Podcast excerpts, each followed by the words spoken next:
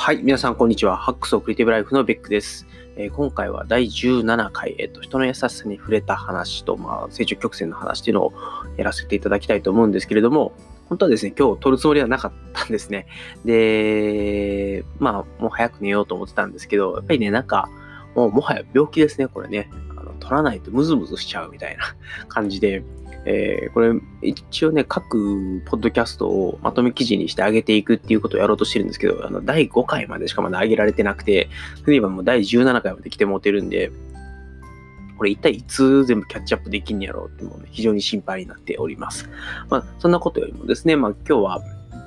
実際、あの、本当は撮るつもりなかったって言ってるぐらいなんで、あの、結構いい時間になっちゃっててですね、あの、いつもだったら、あの、どんなこと話そうかっていうのを組み立ててから話し始まるんですけど、今日は、えー、断念しました。まあ、とりあえずテーマだけ決めて、もう話しながら何を話そうか考えようみたいな感じで、えー、始めております。で、えっ、と、まあ、早速なんですけれども、あの人の優しさに触れた話っていうところなんですけれども、あの、まあ、最近、あの、辛かったみたいな話はよくですね、Facebook とかに上げてたんですけれども、まあ、あの、気づきの通りといいますか、あの、問題としては一旦収束をしまして、だいぶですね、今、落ち着いてきたかなと思っています。で、えっと、逆にですね、まあ、なので当時のことを思い返すっていうのを、まあ、意識的にやっておりまして、で、まあ、当時というとあれなんですけど、本当に2、3週間前の辛かった状況っていうのを思い出したときに、まあ、やっぱりね、なんかこう、すごいいろんな人に助けられたなっていうことを、まあ、改めて思いましたと。で、あのまあ、本当に、ね、えっ、ー、と、僕の話を真剣に聞いてくれた方もいらっしゃいましたし、あのもう真剣にもう、このままやったら、ほんまに潰れるのはね、良くないから、あのまあ、本当にもう今辞めるとかも含めて考えた方がいいよっていうことをアドバイスしてくれた人もいるし、あの、例えばインドから来たね、あの友人なんかは、あの、プロジェクトだったり仕事だったりっていうのはテンポラリーで、あの、お前の人生とあの家族っていうのがリアルだと。で、どんなことがあっても自分が潰れるようなことだけは絶対やっちゃダメだし、あの、本当にね、仕事なんてテンポラリーなんだから、もうダメだと思うんだったら、やめた方がいいよって。で、それで、あの、自分を潰さない、自分を大事にするっていうのが一番大事だよっていうことを教えてくれたりとか。まあ、あとはもう あの、まあ、結構ね、割と2度3度ぐらいマジ泣きを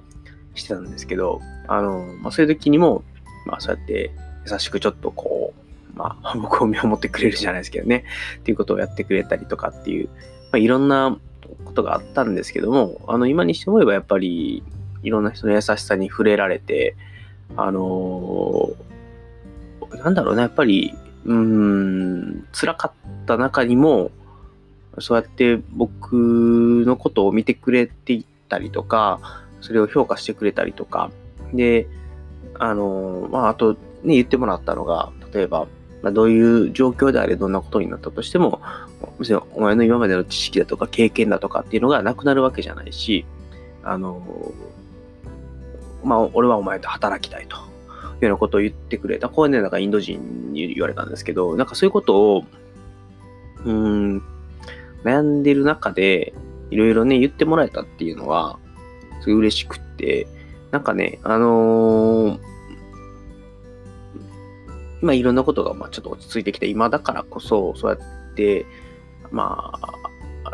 辛い状況だったからこそ、こう聞かせてもらえたこととかね、気づくことができたことがあったっていうのは、まあ、なんていうかね、不幸中の幸いと言いますかね、あの、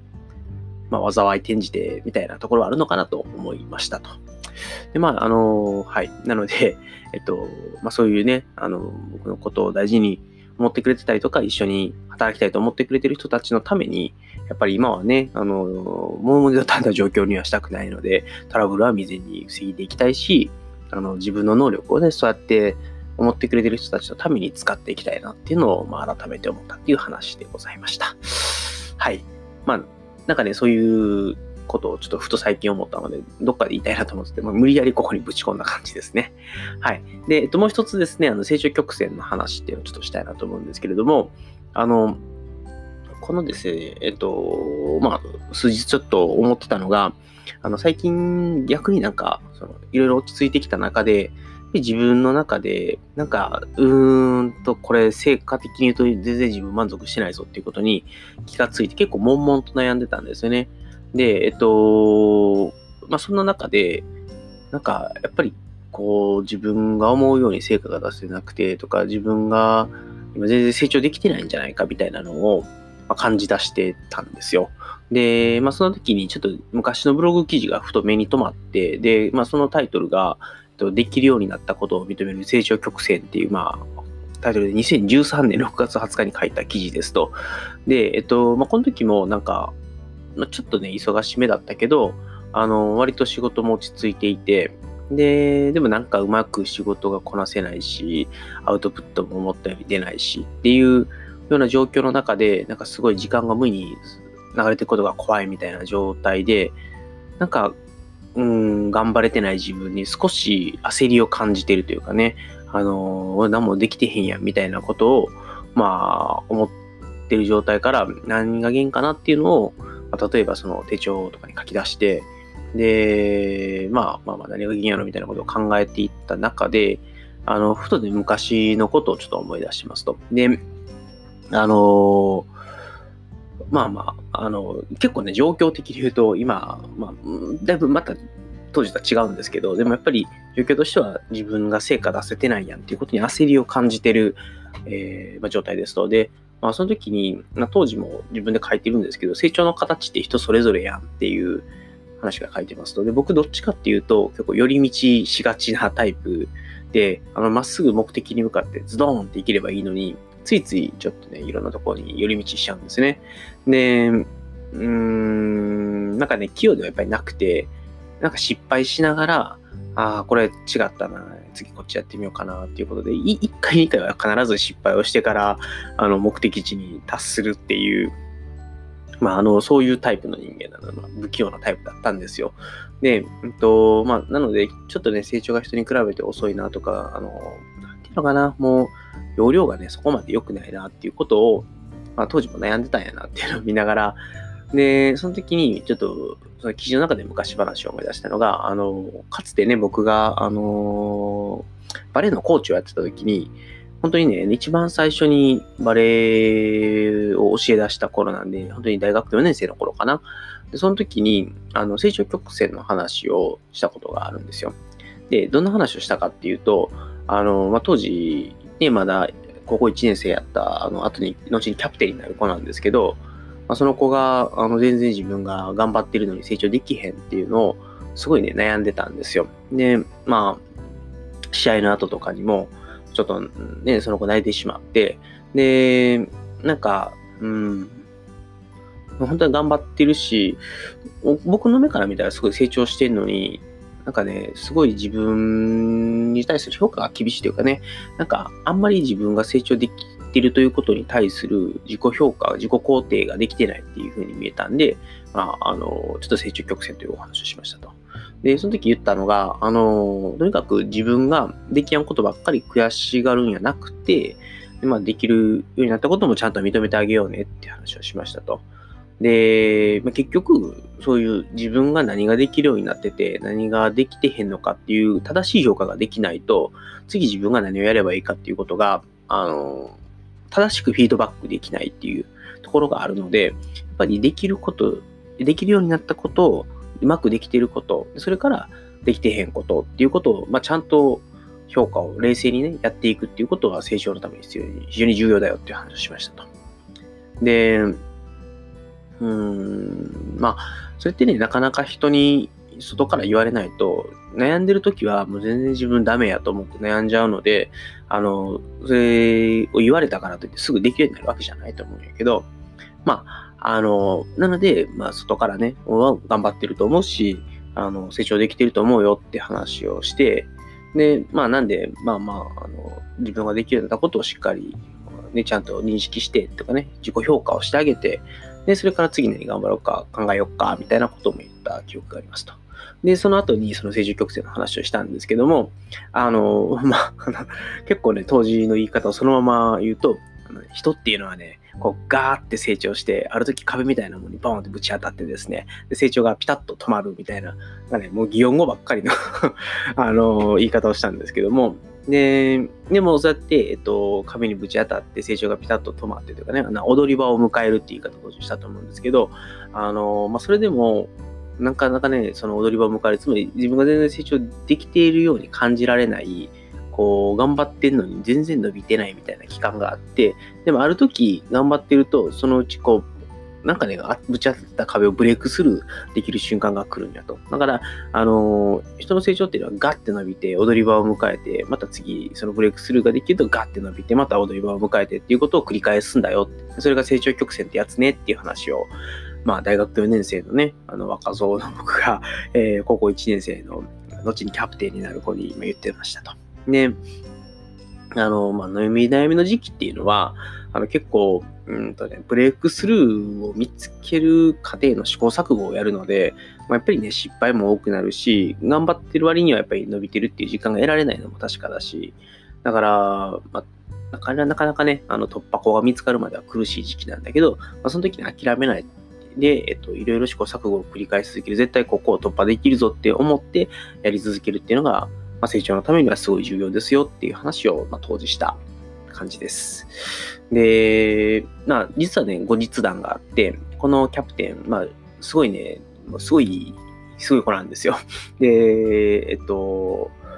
まあ、長じてね、ちゃんと、うん、チームを引っ張って、まあ、あの、まあ、やっぱりその後もずっと伸び悩んでは成長してみたいなのを繰り返してたんやけど、やっぱり、あの、史上稀に見ると言いますかね、あの、今まで自分が見たことのないぐらい立派な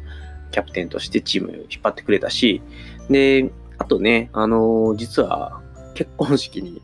呼んでもらうことができて、えっと、今ね、もう、僕より6歳下の子なんで、あのまあ30ぐらいなんですけどね、あの結婚式を数年前に挙げて、その時に呼んでもらって、で、その時にね、えっ、と、まあスピーチじゃないですけど、えっ、とね、なんていうのかな、乾杯の温度を取ってくれと言われたので、で、ちょっと何を話そうかなと思って、この成長曲線の話をましたっていう記憶があります。で、えっと、本当は1、2分でスピーチやれって言われたのに、5分ぐらい話しもたのかな。それで早く負け負け負けみたいな感じで、会場の人もそわそわするっていう、まあ、エピソードがあるんですけど、まあ、それで、あのー、でもやっぱり、なんか、ね、この、成長曲線って話とそのキャプテンの子がね、えっと、僕の中では結構、すごい印象に残ってて、で、中でそういう風に言ってた自分が、でも実は同じことを、まあ、2013年の時に悩んでましたっていうのを見て、で、しかも今もね、あ多分ね、根本的に今悩んでることって同じことやなと。やっぱり今自分が思ったように成果出せてへんな、全然成長できてへんなって感じるのは、やっぱり踊り場にいるんやろうなと。ね、あの、その時にじゃあ何をやるかっていうと、やっぱり冷静に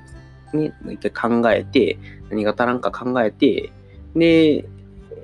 まあ、試行錯誤をね、やっていくしかないし、あと諦めずに努力を続けていくっていうことなんですよね。で、それ以外に、この成長曲線の踊り場を脱する方法はないんやぞっていうことに、えー 大学4年生の時に人に言っていたこと、2013年に悩んでいたことに全く同じことで今悩んでるっていうね、まあ、人ってなかなかね、成長しないもんですね、ということを思った次第でございます。はい。まあ、なんで頑張りたいなと。で、ちょちょっとね、また全然違う話なんですけど、それを見てるときに、別の記事も見て、で、まあ、結構ね、昔、そういうバレーコーチ時代のことを振り返ってることがまあよくありましたと。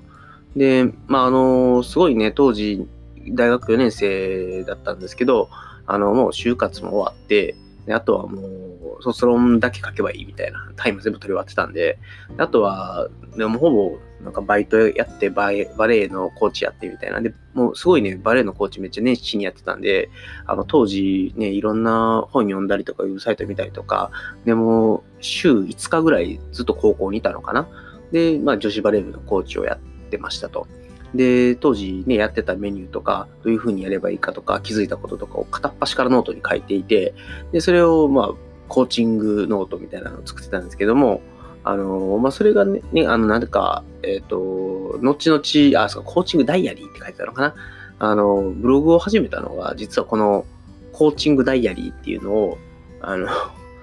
つけたブログを一番最初に作ったんですよ。まあ、コーチ終わって、なんか、自分の中で、こう、一つ大きな、なんかこう、ミッションが終わってしまったんで、なんかね、すごい虚無感に襲われて、で、それで、あの、なんかわかんないけど、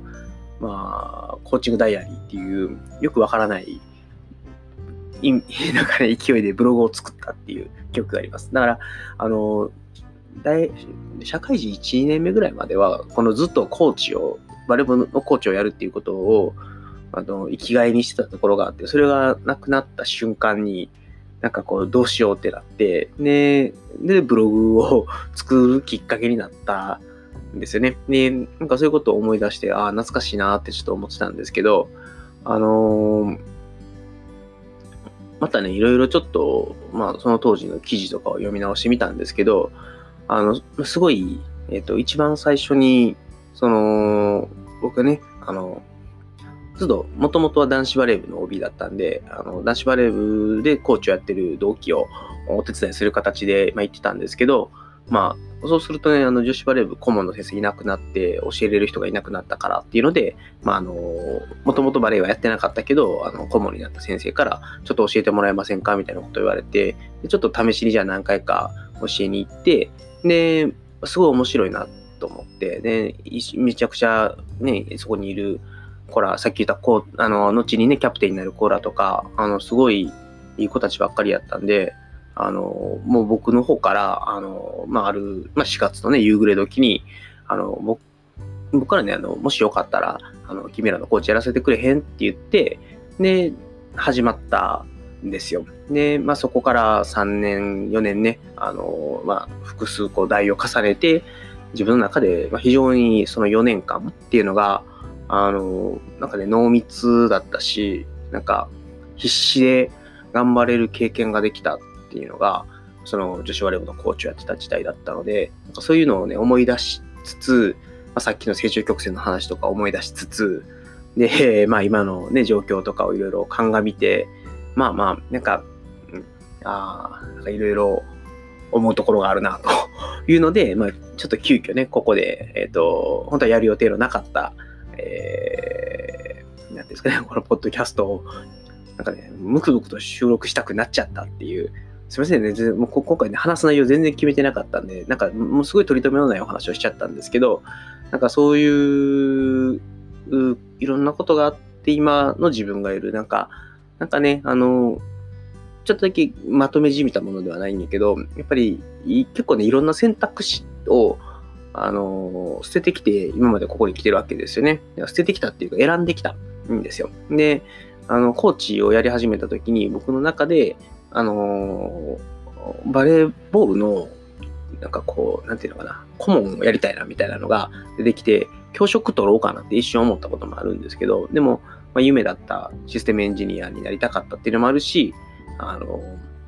いや、教職取ろうとすると、もう一年ちょっと大学行かなあかんっていうので、ちょっと親もやめとけって言われたんで、まあまあ、そうね、だってバレエ教えたいだけやったら、なんか、あえて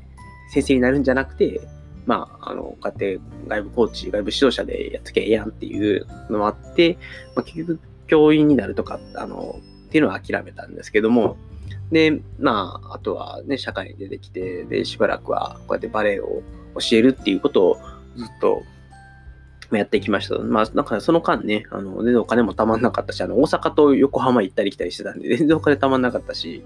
で、まあね、なかなか、あの、その間にですね、あの、私とバレエどっちが大事なのみたいな感じで彼女に振られて、振られた、うん、まあ、みたいなこともあったりとかね、まあ、いろいろありまして、で、まあ、結果、あの、バレーのコーチが終わって、で、燃え尽きたじゃないですけどね、ちょっと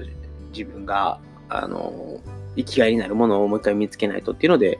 なんか気がついたらブログを始めていて、で、まあ、そういうのがなんやかんやって、まあ、今の、今の奥さんっていうとまたあれだけど、奥さんと出会って、結婚もして、みたいな。で、まあ、で、結局、やろうと思って、自分の夢やと思って始めた SE っていう仕事を、なんだかんだ15年約14年続けてきて、で、えっと、今に至るんですね。で、結局、まあ今も、まあ、いろんなこと悩みながらも、まあでもそれでも、まあ、めげずにね、えっと、成長しながら頑張っていこうみたいな感じでやれてるんで、まあ、人生何があるかわからんし、うん。なんかね、やっぱり取り留めのない話になっちゃいましたね。まあ、いっか。あの、うん。まあ、なんか、そうやっていろんなことがあって、そういう一つ一つの思い出があって、一つ一つの人との触れ合いがあって、で、さっきのあの、しんどい時に僕のことを支えてくれたりとかね、励ましてくれた人とか、僕に温かい言葉だったり、お前のここがいけてるぜみたいなことをフィードバックしてくれたりっていう人もいれば、まあ、バレーボールをね、教えた時に、まあ、一緒になんか汗を流して、涙流して頑張ってきた子らとの、なんかこう、ね、つながりというか、あの、まあ、思い出みたいなものもあって、今に至ると。なんで、まあ、ね、なかなかこう人の 人生何があるかわからんけど、あそうやって今までここまでやってこれたっていうのは、いともし、まあその結果今の僕がいるんだなっていうことを、まあ、今ちょっと思い出しながら、明日からまた頑張ろうかなと思っている次第でございます。いや、すいませんね、取り留めがなくて。はい。で、えっと、ちょっとね、いつものノリで戻っていくと、ちょっとじゃあ最後お便りコーナーといいますか、いつもだと小話するけど、も今日の話はほぼ小話なんで、小話はいいやと。で、えっと、ハックスレディオにお便りをいただいております。えっと、倉下さんから、えー、質問ですと、最近読んだ本、あるいは聞いた本で面白かった本を教えてくださいって言われたんで、まあ、いろいろね、あの、あるんですけど、ちょっと最近ではないかもしれないですけど、その、今僕がじゃあ一番面白かったのは何やろうなっていろいろ考えた結果、うーん、結構ね、睡眠系の方も面白かったなと思いつつも、何やかんやね、ももしかしたらやっぱりグリッドが一番面白かったかなって思うんですよね。あの、レジリエンスとかの話を、あの、やっぱり、なんかね、今今まで自分が生きてきた中で、なんか、なんで、こう、潰れかけては復活してみたいなのを繰り返しつつ、どどっちかというと僕あの、強い人間ではなくてすぐ凹むし、あのまあ、でも逆に言うと、そのだって凹んでは戻り、凹んでは戻りっていう、ある程度ね、しなやかさみたいなものがあったがために多分ポキッと折れることがなく生きてきたっていうのと、あとはそのルーツみたいなものはやっぱりね、体育会系の部活ずっとバレエやってきたりとか、さっき言ったあのね、あの、コーチの経験とかもあって、で、コーチやってる時は、人に頑張れ、みたいな話をね、まあ、まあ、するわけですよ。あの、で、ね、そういうふうに人にもっと頑張れ、みたいなことを言ってる人間が、自分が頑張らんとか、自分がなんかこう、へこんで潰れるみたいなのって、なんか、なんか嫌だったんですね。だから、そういう人に頑張れと言うからには自分も頑張らなあかんし、辛くても、なんかしっかりやっていこうみたいなのを、まあ、思えたっていうのも、一つレジリエンスだったのかなと思いますと。なんで、まあ、あのー、まあ、そういうグリッドっていうのを読んで、あ、なんで自分は、なんかね、強い人間ではないんだけど、折れないというかね、ちゃんと戻れるっていう。で、今回も結構ね、ギリギリぽっきり折れそうなところまで行きかけたんやけど、ちゃんと復活してこれたっていうところもあるので、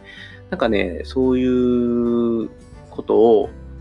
まあ、科学的にというかね、ちゃんとあのいろんな、まあ、実験、心理学の実験とかも通してこういうことが分かりましたよっていう科学的根拠とともにレジリエンスっていうのはこういうものですよ、こういうふうに鍛えればいいですよっていうのが書かれているのがグリッドっていう本なので、あの、まあ、やっぱりそういう、うまあ、ね、あの、折れない力というかね、あの負けない力みたいなものを、まあ、身につけたりとかね、あの、どういうことなのかっていうのを、レジリエンスってどういうことなのかっていうのを知りたい人は、あの、このグリッドっていう本がすごくおすすめなので、読んでいただければなと。で、ちょっとせっかくこういうネタ振りもしてもらったので、あの、今回、